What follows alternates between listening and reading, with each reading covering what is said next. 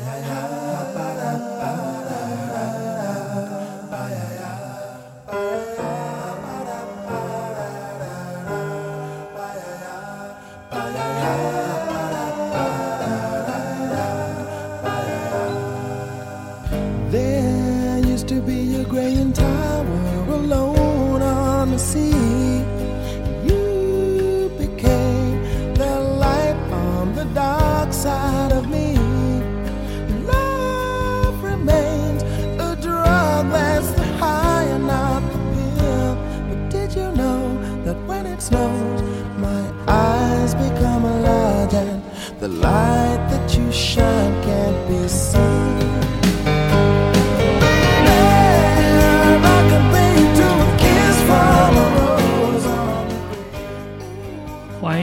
本期翻墙的卡门，我是编辑。教授，好，本着我们节目一贯的赶紧上映、赶紧看看完、赶紧剧透的传统，没错。那我们要为大家剧透一下，今天呃，二零一九年六月二十九日上映的二二十八日上映，，OK，去昨天啊，叫蜘蛛侠什么？《返校季》要去谈恋爱了，是不是？呃，怎么说呢？蜘蛛侠返校季它有恋爱、校园青春的元素在，嗯嗯还有现代社会的一些年轻人的要素在。嗯，好吧。更重要的，它是作为漫威超级英雄系列第三阶段的一个收官作嘛。嗯嗯，我们补一下开场吧。开场曲还没说，开场曲我放的是蜘蛛侠里面的音乐。是哪个版本的来自 Seal 的《Kiss from a Rose》，是哪一年的蜘蛛侠？九十年代的蜘蛛侠。呃，就是最早那版的索尼那版蜘蛛侠，嗯，那段不是不是两千年出的，就是就是索尼出，那不是两千年左右的那个叫什么蜘蛛侠的黑暗骑士是吧？呃，就是老老版蜘蛛侠，就是加菲那版是吧？嗯，呃，加菲也是怎么说人气比较高的一版蜘蛛侠，但是三个蜘蛛侠里面还是输给荷兰弟。啊，这版我们讲的就是荷兰弟的这个，应该是他的第三部蜘蛛侠。刚刚说的是蝙蝠侠。哦，蝙蝠侠是吧？啊，黑暗骑士啊，我们两个到底在干嘛？就是你在 DC，我在漫威。好吧，我刚刚放的是 DC 的 蝙蝠侠的一个曲子《Seal Kiss from a Rose》。那我是为什么要放这个曲子？我是觉得我还是比较喜欢迪士尼起，就是他把版权拿过来做的这一版的蝙蝠侠。那有一些这种小人物成长的悲欢离合，以及他跟女主角的这种浪浪漫吧，也与这种为了这个城市，对吧，在夕阳西下，然后就放着这个曲子，蝙蝠侠不需要女人，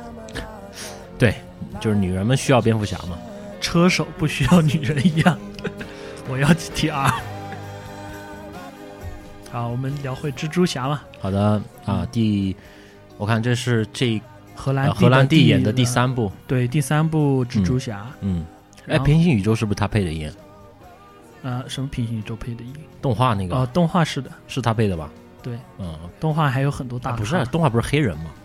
有好几个蜘蛛侠动画。哦，是啊，呃，有格温黑人蜘蛛，然后那个呃侦探蜘蛛侠等等平行宇宙嘛。嗯，然后我们回到这部《返校记》嘛，好，我们是怎么一个逻辑来讲它？就先讲它剧情，啊、就顺着讲嘛。首先，它的背景嘛，就是灭霸不是在复联三里面打响指嘛，嗯，然后大家都挂了，嗯然后复联四又偷了无限手套回来再打，对，然后就开启了多元宇宙，嗯，对吧？然后呢，这个时代呢，就是突然一下子，呃，因为又打了一个响指，所有人又回来了嘛，嗯，但是回来就造成一个问题，他们总共消失了五年，他们回来的时候还是五年前的状态，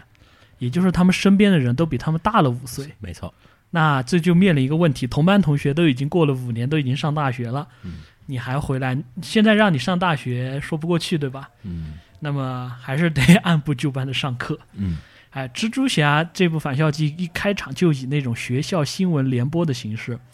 报道了复联之前的一些背景，然后两个播音员就开始吐槽我们回来了，我们还要上学，怎么怎么的，就是那种很苦逼的学生抱怨嘛。嗯，然后就由此引入到一个计划，那就是呃，荷兰弟一开始就计划怎么向 MJ 表白。好吧，就是正好趁着，因为他们回来嘛，上不接天，下不接地，这段时间就学校决定给给他们放个假，所谓的青黄不接，对，就是拉出去旅个游，回来接着上课，就是春假嘛，春游，大概有种这种感觉，高端一点。我觉得又回到了像那种传统的美国青春片的那哎，种，对对对，在一个巴士上面，然后哦，没有没有那么快，先是在教室里，嗯。荷兰弟就和他的好基友那个胖子，然后就开始商量。哦，我要怎么怎么向 MJ 表白？第一步做什么？第二步什么？因为他们旅游的最后一站是法国巴黎嘛，他就想我要在埃菲尔铁塔上送给他一个礼物，然后表白，然后吻他。然后胖子小胖子拍着手，嗯，这个计划太棒了。然后你只是还差了一步，嗯，差哪一步？第七步，赶紧记下。哦，那第七步是什么啊？不要做前面六步，就是很很就是很调侃的形式，就讲相声一样，就反了个水，就告诉你不要想了，嗯你这套没戏。要吃了吐，嗯，，对，然后他这个基友就那种很很典型的损友，就是这明明是单身派对好吗？这是男人们的浪漫，我们应该是我们应该聚在一起打游戏，不要想什么泡妹子。荷兰弟就硬是不听，然后就这么的就回到了家吧。然后回到家之后，这个时候尼克弗瑞就找上门来。为什么会找上门来呢？我也不知道。然后这个时候有一个重要人物出场了，就是预告片里那个和梅姨谈恋爱的神盾局特工员工，嗯，就是第一部钢铁侠的导演嘛，客串的一个神盾局特工，现在是蜘蛛侠的类似于经纪人也好，还是导师也好，这种一个联络员嘛。嗯。就是为他转身的那个嘛，呃，不是，就是他的，按理说应该是他跟跟班儿，跟班嘛，结果跟他姨在谈恋爱，就是夕阳红，嗯。嗯、然后还打得火热，嗯，然后他就有些尴尬，就夹在中间，嗯嗯嗯，然后又要去旅游嘛，他就想，其实蜘蛛侠这个阶段你会感觉他特别小屁孩儿，嗯。比前面两部他更小屁孩儿一些，就只想着玩儿这种感觉。嗯。但实际上这段很多细节，就包括新闻里、学校里，他看到周边的同学，包括以蜘蛛侠的身份出席一些慈善活动的时候，他就会接触到一些跟钢铁侠有关、跟复仇者有关的话题，然后就瞬间把这个气氛压抑下来，然后让他回到哦，让小蜘蛛表现出哦，原来他表面上看上去是个比以前更幼稚的小孩儿。但实际上是因为他内心无法接受上一代复仇者的退役，而且可能有面对一些离去，很多人都会选择以一种所谓的玩世不恭的一种感觉，去逃避吧。对，这是一种逃避。尤其是复联三里面，大家最大一个点嘛，就是托尼斯塔克的退役，嗯他打了个响指救了众人，结果搞了一个自己己的葬牺牲了葬葬礼。对，嗯小蜘蛛其实你感觉他好像没有什么，但实际上处处细节还专门给了镜头，体现出他对这件事情其实耿耿于怀，就有一种没了父亲之后你要怎么去面对生活的这样一种我觉得这小孩的忐忑。这就像一个循环，你知道吗？就像史塔克他跟他爹的一个关系，然呃，后有点像，又循环到了他跟小蜘蛛这里，这种感觉。对，只不过小蜘蛛的性格可能更开朗外向，没错，而且更不比较不那么玩世不恭，或者说他现在、这个、认真一些，他现在这个年纪还不到，浪的地对，还不到浪的那个时候。对，所以就体现出他这种感觉嘛。所以他整个旅行，他其实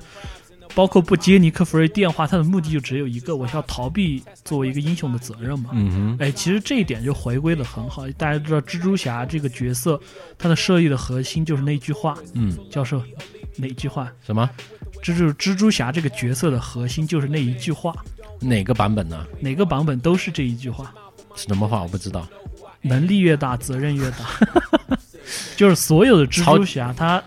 其实都根植于这一句话嘛。我觉得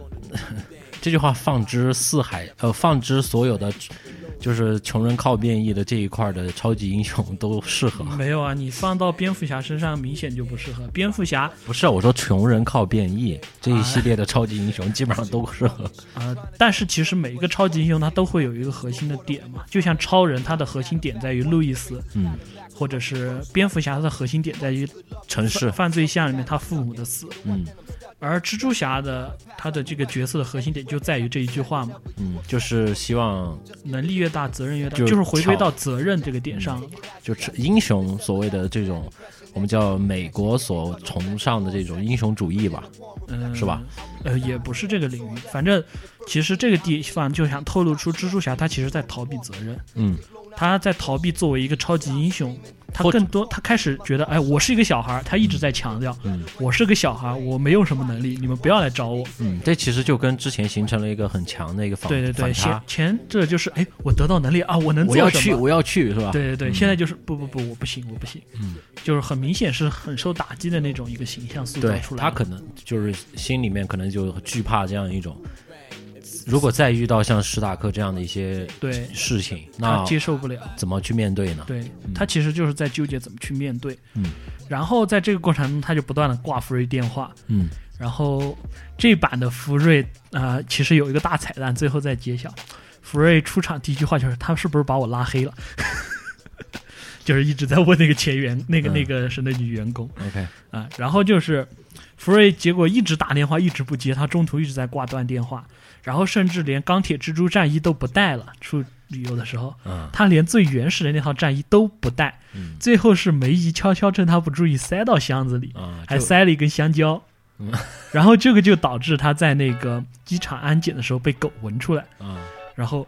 要开他箱，然后就很紧张，嗯。不会看到内裤啊什么的，他明明没有带，结果打开一看，蜘蛛战衣。嗯。啊，他正想解释，人家往下面摸出一根香蕉，这个东西是违禁品。预告片里也有这一段，对吧？这就是这种习以为常那种感觉。嗯然后剩下的这部分剧情的另一个点，就像刚刚教授说的，是美国很典型的青春旅游题材嘛。嗯，大家在大巴上，哎，我想跟那个女生坐一起，嗯怎么办？怎然后？背景音乐一起是吧？呃，没有那么浪漫，就是中间肯定会各种搞笑嘛，因为它还是以娱乐向为主。嗯然后就让小胖子帮忙，嗯，然后小胖子冲过去，然后就是说哦，彼得帕克对前面老太婆的香水过敏，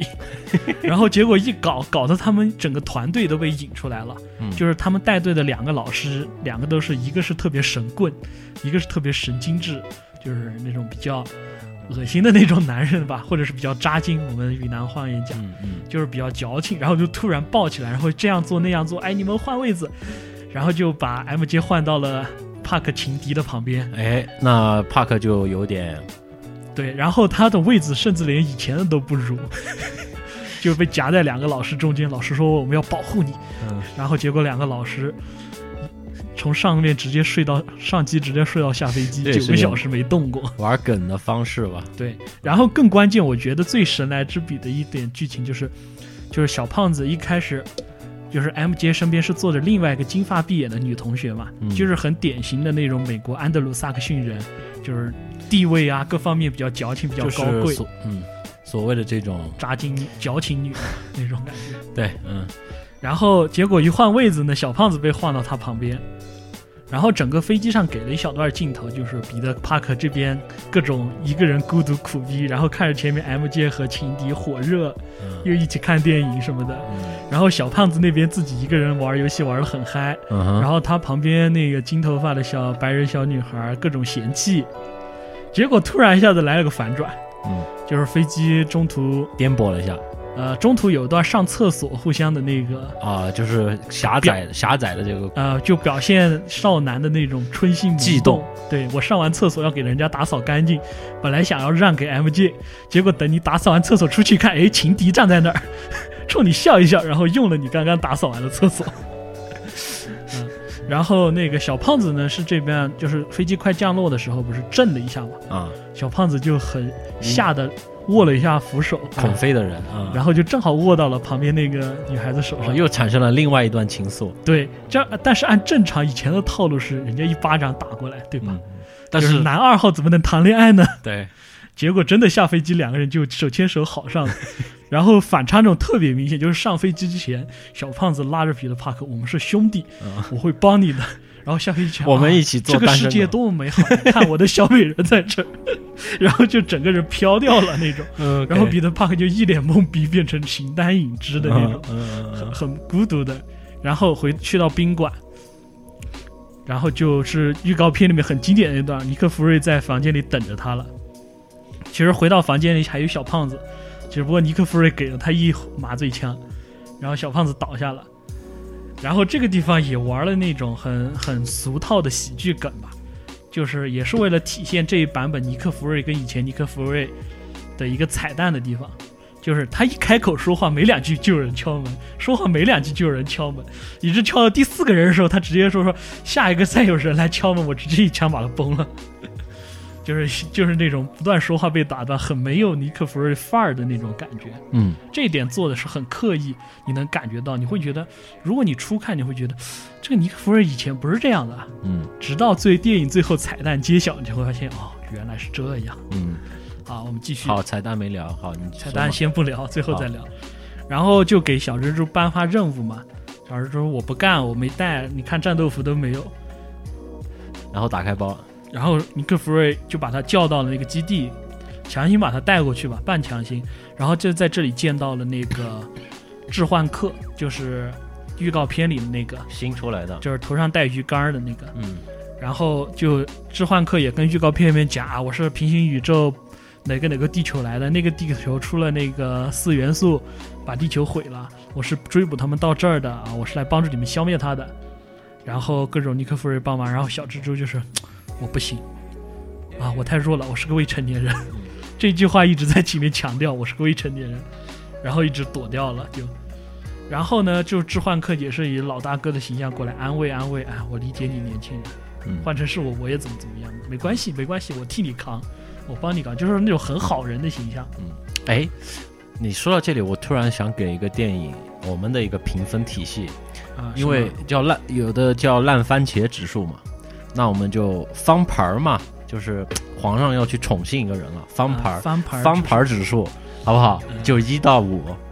你先给个分吧，就是这部电影在你三分吧，翻牌翻牌儿指数，我们以后聊电影啊，啊三分儿吧，三分儿。就是及格线朝上，但是谈不上特点。，OK，嗯，好，那继续，然后这些其实我刚刚讲那些，其实大家可以在其其他电影里面都看到类似的套路嘛，只不过他这个套路用的不烂而已。嗯然后嘛，那就结束了嘛。然后就是他拒绝掉了，然后尼克弗瑞就放他回去了。好，那又回到 MJ 身边，啊，没有回到那个小队伍里面，一个人苦逼的过了一晚上。然后第二天一早，然后他们老师兴冲冲的冲出来说啊，我们那个旅游线路改了。嗯然后出去一看，神盾局特工包了一辆大巴，相当于强行改了整个队伍的旅游线路，逼着小蜘蛛往行动路线上走。嗯，就是让他在不经意间我不是不经意，是明着告诉你，啊我绑架了你们所有人，啊，好吧好吧，嗯就逼你们去。就是你不得你我不绑架你，但是就是像那种对道德我我不强制你，但是今天你们所有人必须得往这儿走。啊，对，就是那种道德绑架那种感觉啊。对，反正人家看，反正你们肯定会遇到危险，那你必须出手，对吧？反正我们不出手。对，反正我就下达个命令，从学校上级改你们旅游路线，现在你们必须到哪儿住几天，嗯。什么东西都是神盾局指定。然后小蜘蛛就很苦逼，然后这个时候引入了一个关键道具，史塔克遗留给他的眼镜儿，预告片里也出现过，就是可以连接人工 AI 的那个，嗯，就是相当于史塔克留给他的一个遗产吧。啊，对，传说值十个亿，福瑞一直在强调。然后小蜘蛛就戴上那个眼镜，接通了人工 AI，然后就忘了他情敌一眼，然后就 怎么一搞莫名其妙的时候，就是人工智能理对理解他他错误的意思就是战斗模式，把啊这个人消灭掉。结果这个时候车子一颠簸，他眼镜也没戴好，也没来得及就发射了。取消，对，然后就特别那个镜头特别有意思，就是一个校园大巴载着一个学生很平稳的在公路上开嘛，然后突然一下子画面切换到卫星，哇，一颗特别有科技感的史塔克卫星，就你感觉像马上要光束打击一样，转过来打开一个小门，飞出一架无人机，嗯。就是也不是无人机，一开始是发射一颗导弹，嗯。然后穿过大气层一直在燃烧，后面铺着那种尾线。嗯。然后啪，突然壳子炸开，露出一个高科技无人机，然后锁定，咔，一颗导弹亮出来，准备击中那个目然后就，终止了是吧？然后没没有终止，然后中途一直没有终止掉，然后小蜘蛛就来不及结束了嘛，就各种看那窗外有山羊，然后设个蜘蛛丝挡一下，然后看那边有什么，然后拉个方向盘躲一下，最终趁着大家不注意，用蛛丝蛛丝把那个无人机干掉。了，然后最后才拿回这个眼镜，然后解除这个。嗯嗯。啊，然后玩梗的，对一些玩梗，然后接下来又是玩梗嘛，因为是尼克弗瑞指定好的路线嘛。中途他小蜘蛛不是没带战衣嘛，然后就给小蜘蛛准备一套夜行衣，就是也是致敬蜘蛛侠有个暗黑蜘蛛侠嘛，这样一个呃同类型的作品，呃平行宇宙作品嘛，应该这么说。然后中途呢，就是所有人去上厕所，然后司机就告诉小蜘蛛，他们往这边，你往这边，就是拉到一个单独小房间里面，有一个特别那种模特身材的妹子，特别高冷，应该是专门找的那种超模。嗯，然后叉着腰站在地方，啊、脱衣服。然后小蜘蛛一开始不太情愿，然后战斗服拿出来给我换上去，啊，也是不太情愿，但还是先脱裤子。结果裤子一脱然突然一个同学推门进来，嗯然后那个特工就想拔枪从背后，然后小蜘蛛赶紧一只手按住他，然后就看见小蜘蛛和一个超模一样的妹子，欧洲嗯。妹子站在那个地方拉扯，然后她还没穿裤子，然后那个同学正好是他的情敌，然后就是很套路，哦不不没事，放心我不会说出去的。嗯。结果转身走之前掏出手机咔嚓拍了一张，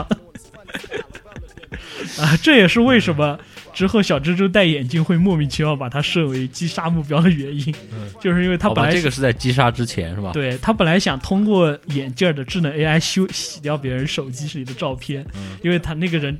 这个就体现出那个情敌很二五仔，很很那种很弟弟的一面，就是他直接对着朋友说：“我要把这个给 MJ 看，我知道你在追他，怎么怎么样，我一定会得手的。嗯”就是这种突然立了个 flag。嗯，那关于 MJ 教授这边，你有没有理解这个角色？呃，从之前的一两，我看是两部吧？呃，三部嘛，三个角版本的蜘蛛侠。不不不，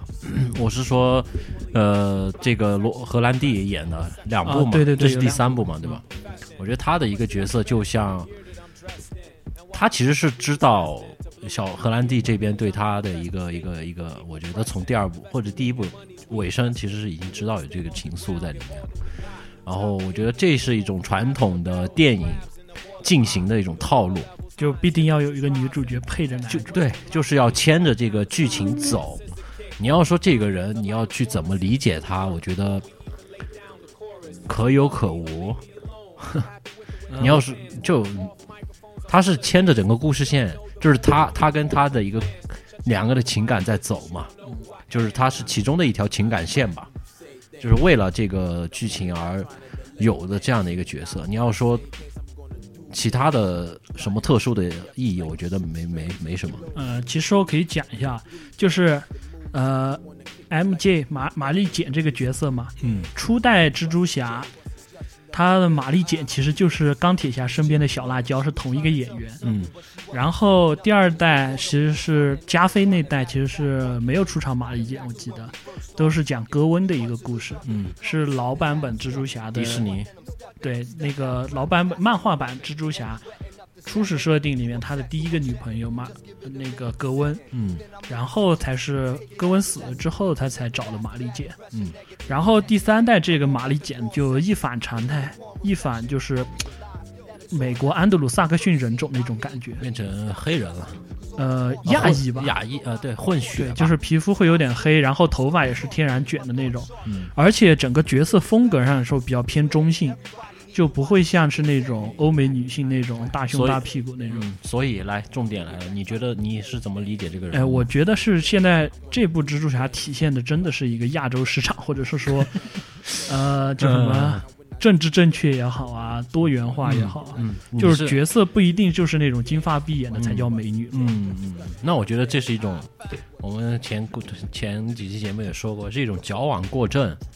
呃，我觉得可能这个达不到矫枉过正的，应该是更多的尝试吧。就是适应市场嘛，是吧？你的理解出现了这样一个角色，就就是这个人来演这个角色，对，因为不可能说所有角色就是肤白貌美嘛，嗯，对吧？其实我还挺喜欢肤白貌美的，啊，对，但你你也不排除有些人就喜欢这些古铜色皮肤、小麦色皮肤、嗯银色头发，对吧？嗯嗯，对吧嗯嗯。虽然一白遮百丑，可能大家都这么理解。包括像现在的一些电影，像那个呃，最近啊，最近黑衣人呃四，绿皮书，黑衣人四呃不绿皮书先不说吧。那包括像里面的会出现一些定制的电影定制的，包比如说你在中国上映，那这个镜头里面的我空出来的这些镜头，就是在你，比如说中国就是姚明，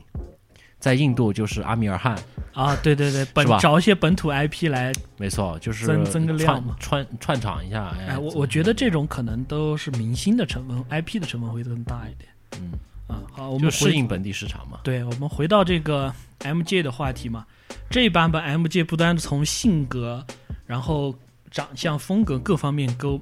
怎么说更时尚、更年轻化一些，就不会像是那种传统的傻白甜，尤其是性格方面。嗯这版的 MJ 明显是走那种独立，独立女性，然后强势的那种，嗯很聪明睿智的感觉。呃，那个蜘蛛侠在他面前就是被溜着转的那种。被玩弄情感。对，而且怎么说，这版本玛丽姐非常主动吧，嗯不会像是那种传统女性等着男人来，就是你这户这层窗户纸不不能由我捅破，必须由你来捅破，是吧？就是大家互相都在捅，嗯，而不是一方，而不是像以前中国古典那种犹八琵琶半遮面等着你来那种，嗯而是这次就是小蜘蛛捅一嗓子，马尔姐捅一嗓子，然后最后两个人才捅破。我们没有在搞黄色 啊，我们继续刚刚讲到哪儿、啊？讲到那个很弟弟的那个叫什么？呃，马尔简的追求者嘛。嗯哼，然后其实那个家伙的戏份到这里就差不多了，然后就是中间就各种小胖子和他的小女朋友之间各种小暧昧，各种甜腻腻歪，然后就就全场很尴尬，就知道吗？就是那个有一个细细节特别有意思，就是那个彼得帕克荷兰弟戴着钢铁侠给那个眼镜，不是能窥探别人手机里发的消息吗？往旁边一转，正好是胖子和那对和他那个小女朋友两个人就靠着坐，然后都拿着手机互相在发短信。这个想必也是青春期少男少女们经常会干的一件事，明明就面对面坐着可以说话，要搞一些这种对下，是吧？对，然后这种发短信来聊的形式，聊的内容还显示出来，就是我想你，不，我更想你，不，我比你更想你，就是好无聊字幕一打出来就是这种，嗯，就是全场都已经沸腾了。我觉得这段是就是喜剧效果做的最好的一段，就是大家都可能有共鸣吧。就是恋爱中的人都是傻子，像这首歌一样透露一些腐臭的气息。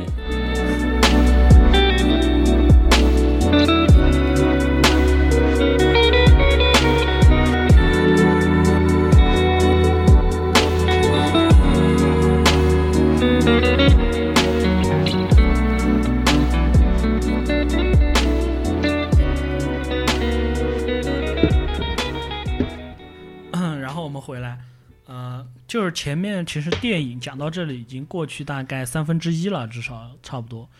然后整个作品其实有三分之二，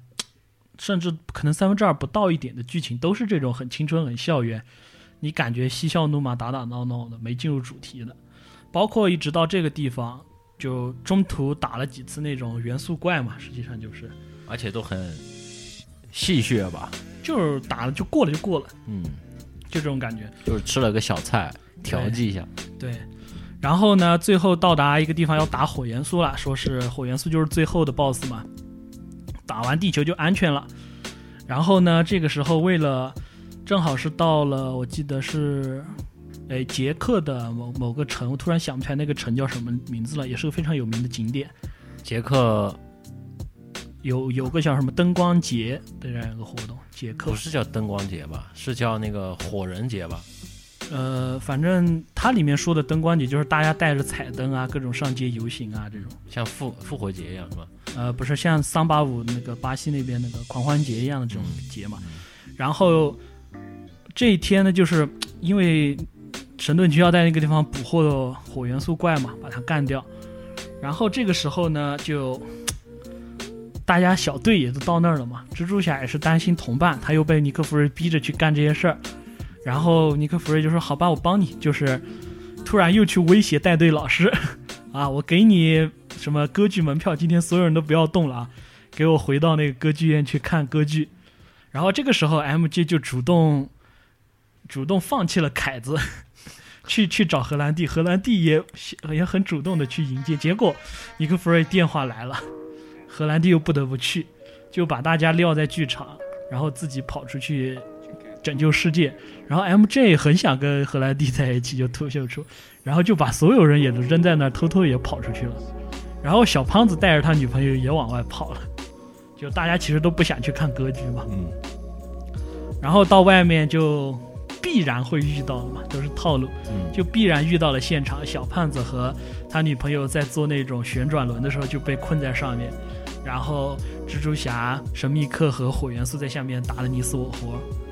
然后这个时候有一个细节，战斗之中小蜘蛛喷了一个丝，喷向那个旋转轮，他本来想拉住那个旋转轮不让它倒，结果喷到了虚空之中有一个东西，透明的东西，然后一拉，把什么那个东西上什么东西拉了一块，拉到后面的小巷子里，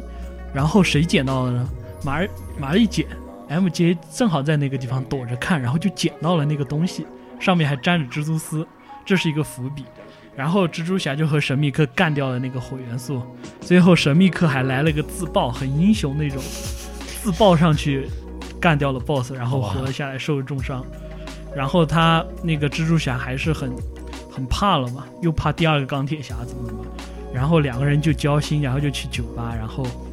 神秘客诱导之下，就作为老大哥嘛，诱导之下，那个荷兰弟就觉得啊，原来你你才是钢铁侠接班人，那这个人工智能 AI 应该给你用，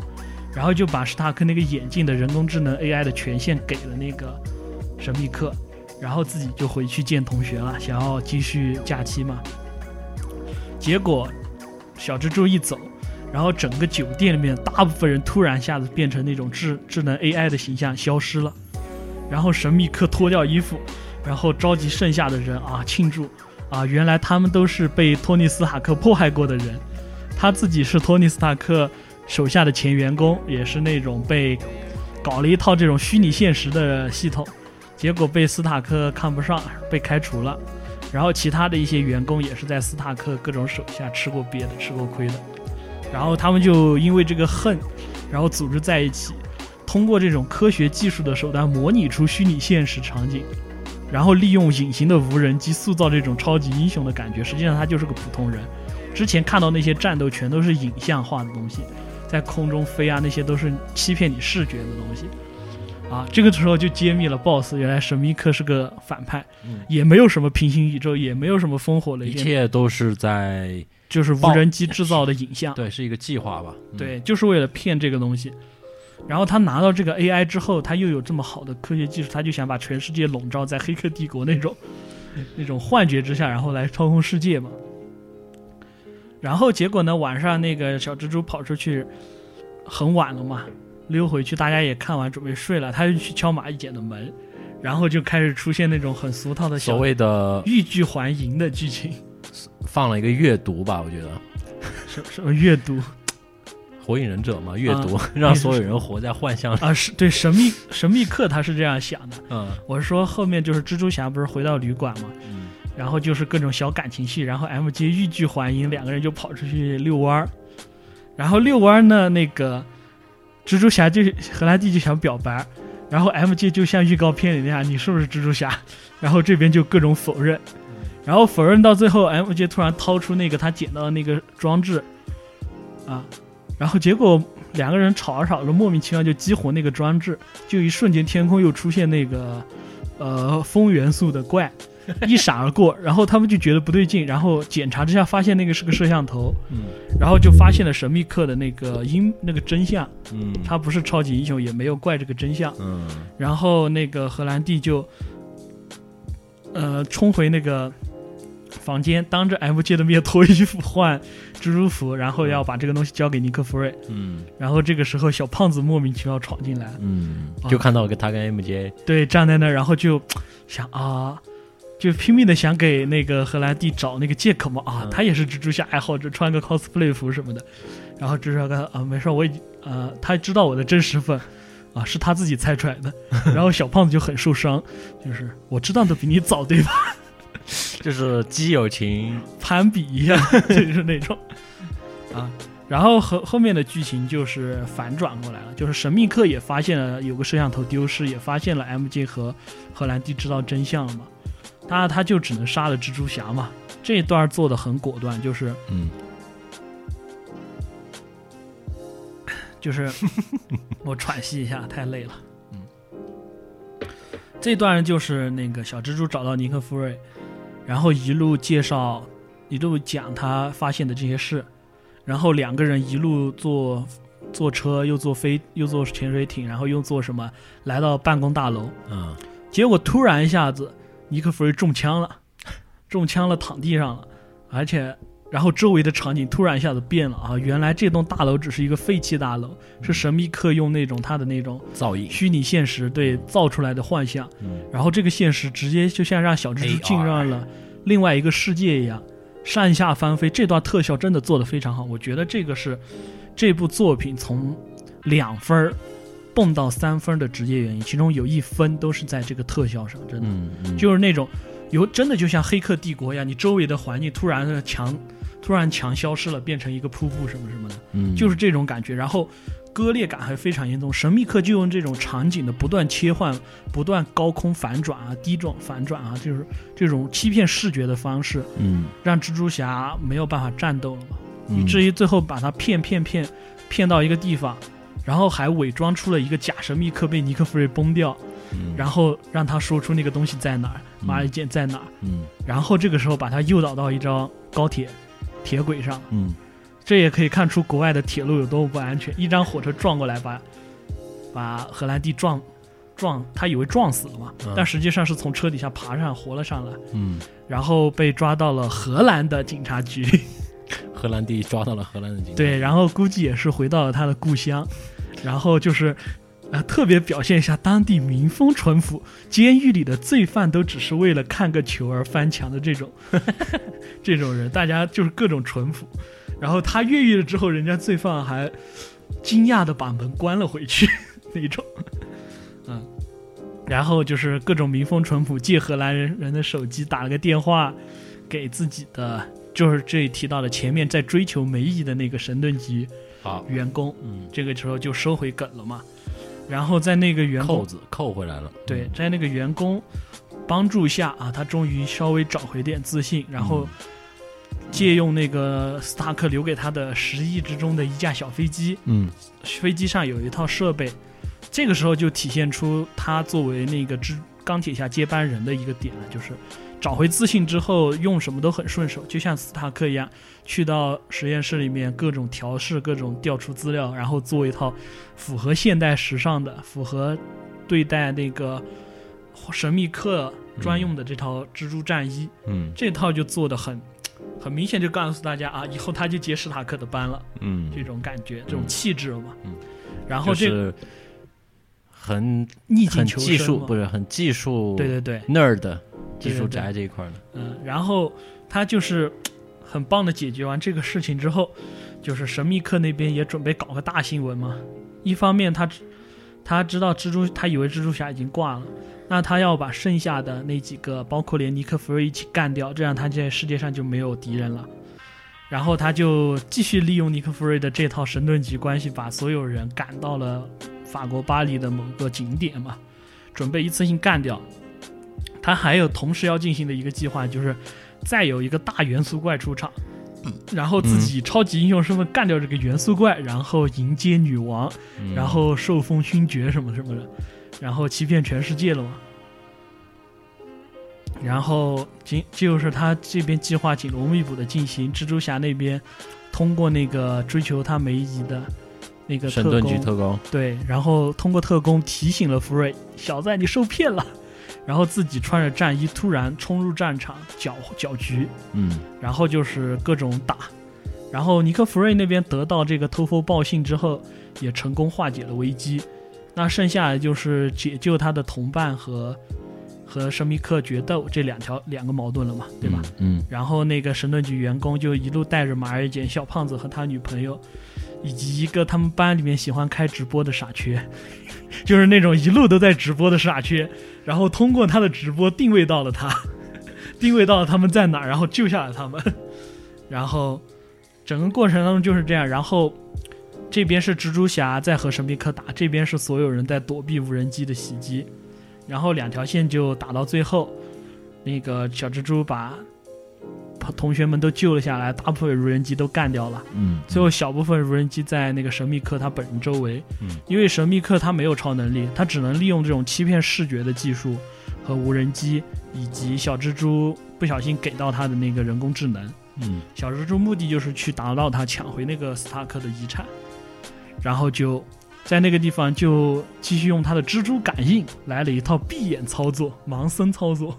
蜘蛛感应是什么鬼？就是里面还玩了个梗，就是梅姨把那个蜘蛛侠不是有个第六感嘛，类似于这种，啊，实际上是蜘蛛的本能对于危险的一个嗯。预感嘛，就是可大家可以在以前迪士尼那一部里面也，对，都能看到。嗯。然后这个里面从一开始梅姨就特别把喜欢把她这个能力叫做什么，呃，中文翻译叫帕克伊斗机灵，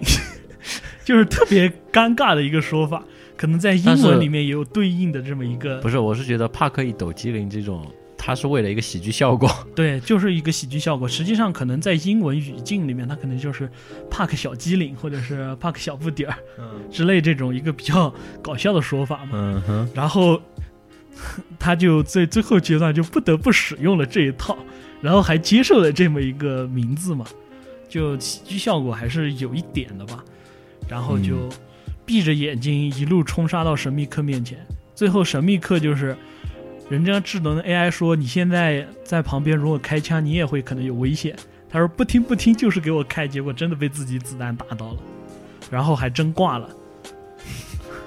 只不过这个地方有一个伏笔，就是他在挂了之后，他不是还有同档吗？他同档电脑手机电脑上面手机那个硬盘里有一段资料下载成功，嗯估计就是把意识上传了之类的吧，或者是备份人格了吧。嗯我估计是这么一个伏笔，然后就过了。然后小蜘蛛打完了之后，又跑下去和 MJ 一顿什么互相表白，一顿热吻啊之类的。终于有了实质性的进展了嘛？对，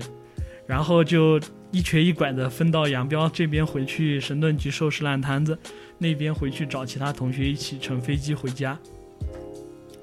然后就回到家了，下飞机，然后这个时候小胖子和他女朋友分了，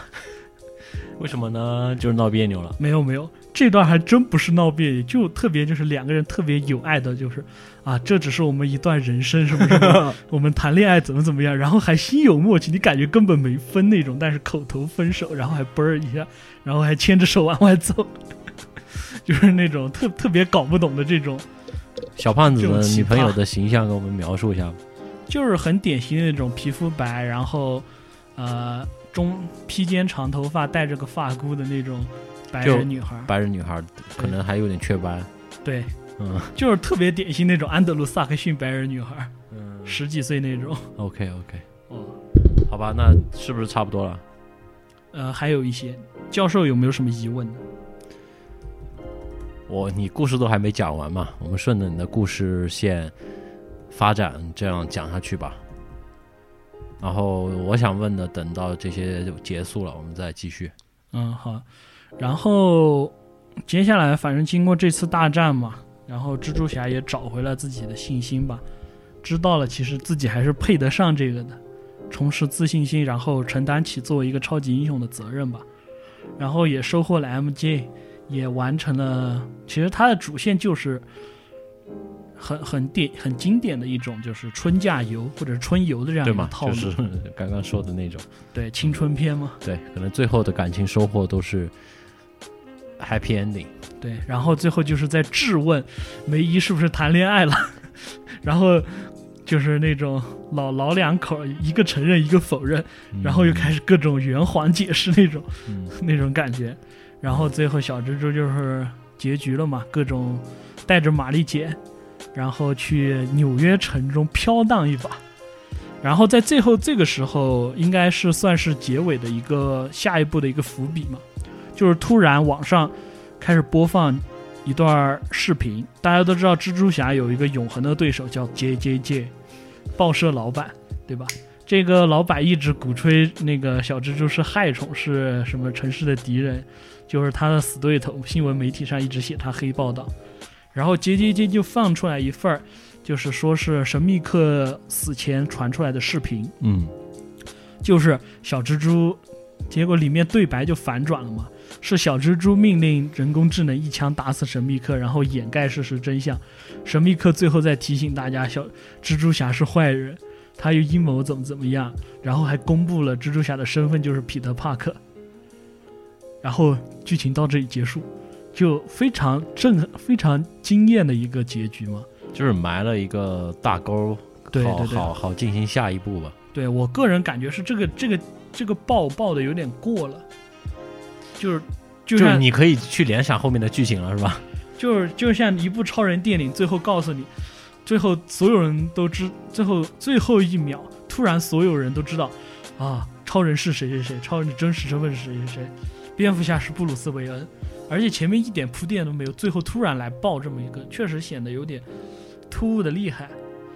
虽然会有这种啊，接下来会发生什么事的悬疑，但是会感觉很不协调，啊。然后这个要讲讲完这个，再讲一个最后一个彩蛋，就是电影结束之后有一个彩蛋，是尼克弗瑞的。先是尼克弗瑞和他身边的那个副手是一个女女的嘛，女的神盾局特工，嗯，两个人在开车，突然女特工变成了斯克鲁人，所以嗯、也是一个这种 然后两个人在聊天，嗯聊着聊着，突然尼克弗瑞也变成斯克鲁人。大家熟悉漫威的人应该知道，这个预示着什么？是不是秘密战争？就是所有超级英雄都被斯克鲁人替换了啊！结果，结果这个时候，尼克弗瑞那个斯克鲁人开始打电话，说我我不行，呃，我这次真的是被骗了。这个也解释了为什么这部你跟尼克弗瑞会这么，就是这么性格转变吧。会不断的问哎他是不是把我拉黑了，然后又会被神秘客欺骗上这种当，然后前面又是各种各种，你会感觉他不像尼克弗瑞，对啊，就不是尼克弗瑞，对，因为他本来就不是尼克弗瑞。嗯然后这个时候，你以为要接入秘密战争，结果画面又一转，接电话的人是尼克弗瑞 本人，他坐在哪儿？一身那种花格子衬衫，嗯阳光沙滩底下，嗯听到一半直接把电话挂了，很气愤一摔，然后走出来。夏威夷阳光沙滩场景变了，是在一个高科技的舱室里面。啊，他往外走出来，周围都是斯克鲁人。哎，这个时候就会想，他是不是又是斯克鲁人？嗯结果他走了两步，说：“我的鞋呢？”然后往外说：“哎，那个谁，把鞋给我，我要回去。”他把斯克鲁人变成了他的一个对，就是斯克鲁人不是在上一部洗白了吗？原本是反派，结果被洗白了，这次就更白了，白的变成神盾局特工了，就是变成尼克弗瑞手下，他自己找个斯克鲁人过来替自己上班，然后自己跑出去度假，嗯所以才搞出去前面那一那一档子事儿。嗯嗯然后里面还有许多尼克弗瑞对于其他超级英雄的梗，就比如说像前面有个细节，就是小蜘蛛想要推卸责任嘛，然后就说你干嘛不找谁？你干嘛不找谁？然后各种提超前面超级英雄的名字嘛，什么什么惊奇队长，尼克弗瑞说你别跟我提那个人，就搞搞得好像尼克弗瑞真的很没用，现在什么都干不了一样。嗯，哦，好的，讲到这个地方，我觉得整体的剧情剧透已经透的非常厉厉害了嘛。基本上全部都有了嘛啊嗯，但是怎么说呢？如果你喜欢这种青春喜剧或者能接受的话，应该也是反正建议大家到去影院看一看吧。我是觉得这属于一种沙发电影吧，就比较适合轻松一点的氛围，啊对对对，然后去讲述一些正好高考完了嘛，对对对，去浪一浪，看看人家是怎么旅行的，对吧？嗯，怎么去收获一些情感。对对对，然后笑过了，看过了，哎，其实也就过了。我发现现在就是最近两部漫威的电影都是大量在埋梗，所以我觉得它第三阶段过了之后可能会很难开一个局，因为这部小蜘蛛是漫威第三阶段的终结嘛。嗯，这个终结，说实话，我觉得做的不够惊艳。你你觉得啊？如果你是漫威体系的一个人，那你会怎么让这个故事去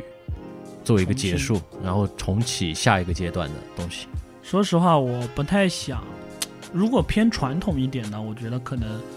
把复联四作为一个结束，可能会比较恰当一点。作为一个对就是没看过漫威，在高点结束，不是比较传统的套路上来说，嗯嗯传统电影上来说，你在一个高潮点结束，那差不多。嗯因为你最后面如果把小蜘蛛作为第三阶段的一个结束，它反而弱了。弱了，嗯就是结尾你莫名其妙来了一个这么青春喜剧片，又是怎么回事？嗯对吧？嗯，所以我可能会这样想。就是有点不搭嘎。对，嗯但是我觉得小蜘蛛这一点，它作为一个结束，它可能考虑到的是，因为它里面神秘客有一个自称是那个平行宇宙来的，实际上根本没有平行宇宙，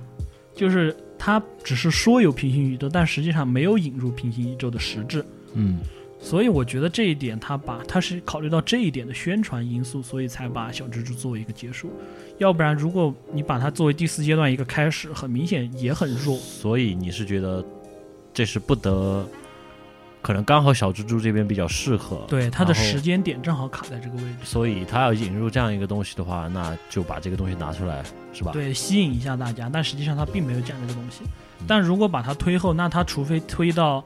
两年后，甚至一年后，那那样的话，他又拖得太长，对吧？大家都可能会断档。对，他如果你把它作为第四阶段的一个开始，它又配不上，因为基调太低，它就是一个很轻松娱乐向的一个东西，嗯嗯对吧？所以可能。说实话，我是觉得小蜘蛛在整个漫威体系里面，就是迪士尼的漫威里面，它是有点尴尬的。就是我们可以看小蜘蛛在这几部的出场，最早出场是在复联二嘛，嗯，复联二哎是他是跟史塔史塔克，呃对是那个内战嘛，嗯内战这部复联里面，他作为史塔克的那个很看好的后辈这样一个形象出场。嗯然后第一部就是是也是半史塔克电影嘛，也是一半儿钢铁侠带着他成长，然后后面就来到这部，我始终觉得这个角色有一种就是作为一个连接钢铁侠这样一个存在，嗯。包括这一部他其实一直在强调谁是钢铁侠接班人。这样一种感觉，其实我觉得是借用钢铁侠接班人这个话题，来完成小蜘蛛从一个小孩儿到承担责任的这样一个成长，也竟是认那一句话，能力越大，责任越大，嗯对吧？也就是完成这个成长而已。所以我觉得整体荷兰弟的蜘蛛侠偏弱，嗯，就不像最我们可以看最早一个版本的蜘蛛侠就很厚重，迪士尼，对，就是呃打打黑拳赢了点钱，出门一看叔叔挂了。他就很自责，就是那种很成年人，嗯，很对啊暗黑，对啊，然后它里面的反派也有那种，我明明是被坑害的，我为了救我女儿怎么怎么样。而且我觉得他更跟像 DC 像蝙蝠侠这边更成一个，它更真实一点。就是其实是啊偏传统嘛，对吧？对，就是更讲一些人跟人之间的一些问题所衍生出来，传统借用，借用这种超级英雄的壳子来讲这样的一些故事。对，其实包是包括超人最，超人体系一直都是这种，就是他到底是不是人，嗯，对吧？蝙蝠侠也一直都是我是一个受创青年，对吧？我有钱，我要拯救这我是个精城市神。病，我要拯救城市，对吧？嗯其实都偏传统。现代包括从加菲那版，加菲那版其实更多的关注于两个人之间感情、爱情。甚至是就就是为了讲